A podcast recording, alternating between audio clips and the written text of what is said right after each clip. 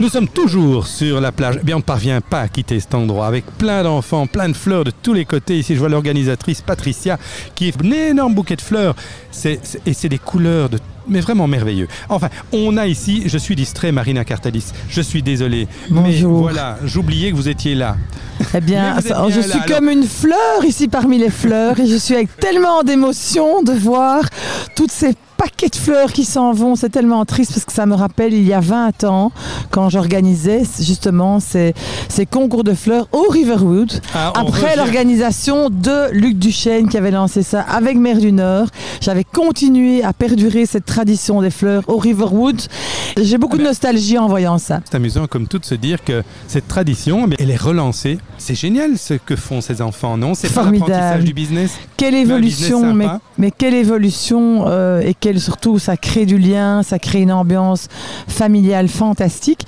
Et je pense que dans mon projet justement Betterfly Box, ça me touche encore plus parce que c'est de nouveau une occasion de sensibiliser nos enfants à la biodiversité. Vous saviez que j'allais en parler, Philippe. Ne Mais faites pas l'air doutais, je m'en étonné. doutais, Je m'en doutais.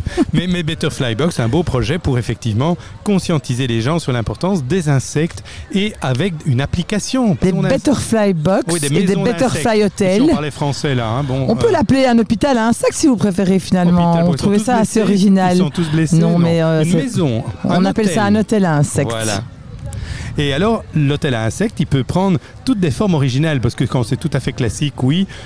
Vous, c'est plus original. Par exemple, euh, si, si, vous, si, si- si une entreprise ou, euh, ou un partenaire veut faire une forme particulière, eh ben vous la fabriquez. Il y a Carrefour, je pense, qui. Nous, qui- nous qui sommes en discussion avec euh, plusieurs entreprises et donc euh, peut-être Carrefour un jour, j'espère. Et l'objectif, c'est qu'ils sont tous connectés et qu'on puisse tous partager ensemble les observations de ces insectes et de pouvoir euh, récolter des informations et de la data et aussi rendre des rapports ESG aux entreprises. ESG, Mais ESG, surtout- parce que Euh, en France, ils adorent les abréviations. On est en Belgique. environnementales, sociétales et gouvernementales.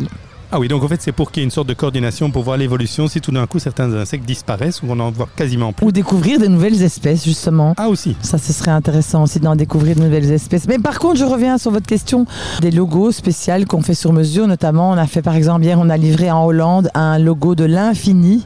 Quelqu'un voulait absolument avoir son hôtel à insectes en infini.